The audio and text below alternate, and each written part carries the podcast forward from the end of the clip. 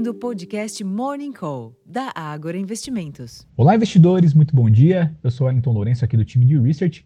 E a última sessão da semana é de sinais positivos na Europa e fôlego limitado em Nova York.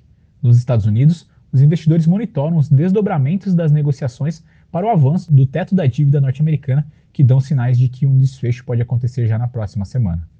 Apesar de alguma cautela dos mercados em meio às notícias sobre as negociações, é pouco provável que alguém considere um efetivo calote da maior economia global, haja visto o impacto catastrófico que esse cenário poderia causar na economia global.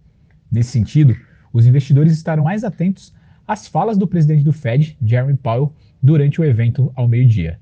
Na véspera, as apostas de que o Banco Central norte-americano pode continuar o processo de elevação dos juros ganhou mais força, ao passo que os pedidos de auxílio-desemprego mostraram queda, indicando um mercado de trabalho ainda resiliente.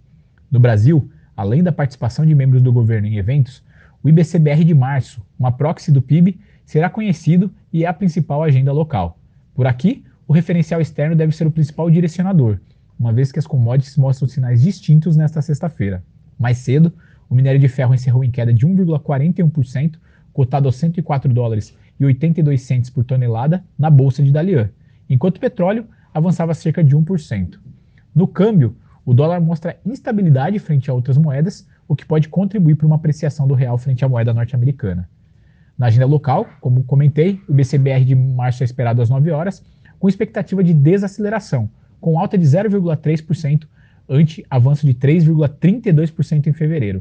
Se confirmado, este arrefecimento pode ser um contraponto aos indicadores de atividade mais fortes divulgados nos últimos dias.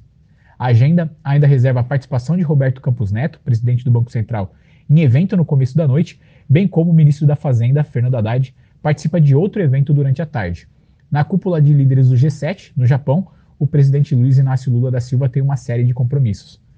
Nos Estados Unidos, a principal agenda é a discussão entre Jeremy Powell, o atual presidente do Fed, e o ex-presidente do Banco Central americano, Ben Bernanke, na conferência de pesquisa Thomas Laubeck ao meio-dia. Bom, pessoal, estes são os destaques da sessão desta sexta-feira. Eu vou ficando por aqui. Desejo a todos um excelente dia e bons negócios.